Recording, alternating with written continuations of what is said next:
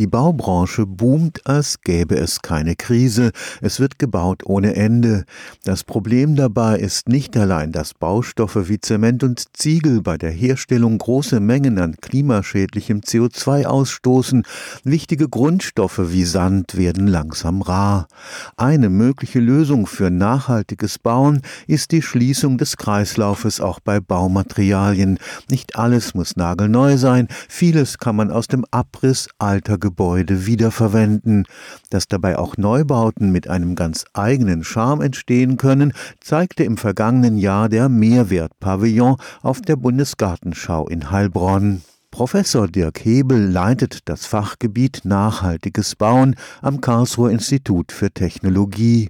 Er gehört zum Architektenteam, das gemeinsam mit Studierenden den Mehrwertpavillon in Heilbronn entworfen hat. Wir hatten für die Hülle dieses Pavillons, Sie müssen es vorstellen wie so eine Laterne äh, mit einer Stahlstruktur und einer Hülle. Und die Hülle haben wir zum größten Teil aus einem wunderbaren Produkt gestaltet der Firma Magna Glaskeramik. Diese Firma nimmt Glasscherben aus dem Brauchglascontainer, also wo wir unsere Gurkengläser entsorgen und das sortiert die nach Farben und stellt daraus ein neues Produkt her, ungefähr zwei Zentimeter dick, eine Platte, wo die Scherben nicht komplett durchgeschmolzen werden, sondern nur angeschmolzen werden bei einer relativ niedrigen Temperatur. Und dadurch entsteht ein neues neuer Werkstoff, der durchaus geeignet ist für Fassadengestaltung. Auch der Stahl des Gebäudes stammt aus einem Recyclingprozess. Für Professor Hebel zeigt das Heilbronner Konzept die Zukunft der Architektur im 21. Jahrhundert. Das Umdenken müsste eigentlich dahin gehen, dass wir begreifen, dass wir schon eine unglaublich hohe Reserve haben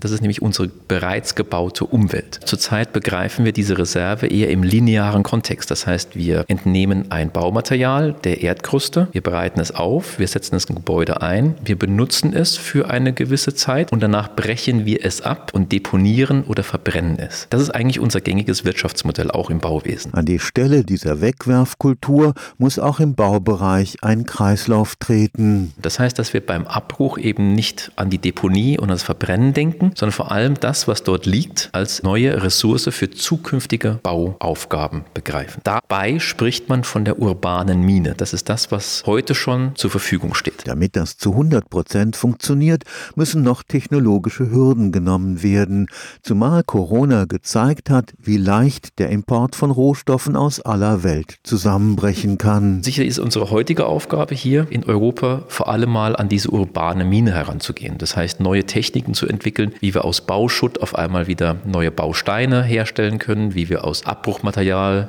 organische Materialien, Hölzer, vielleicht neue Dämmmaterialien herstellen können. Das heißt, Fragen, die sich damit beschäftigen, des Recyclings, äh, des Upcyclings, teilweise auch des Downcyclings. Das heißt, heute wird sehr viel Beton rezykliert in Unterbau von Straßen. Das ist natürlich nicht die gleiche Anwendung, aber immerhin schaffen wir es, mit diesen Stoffen umzugehen, damit wir sie nicht einfach wegwerfen. Stefan Fuchs, Karlsruher Institut für Technologie.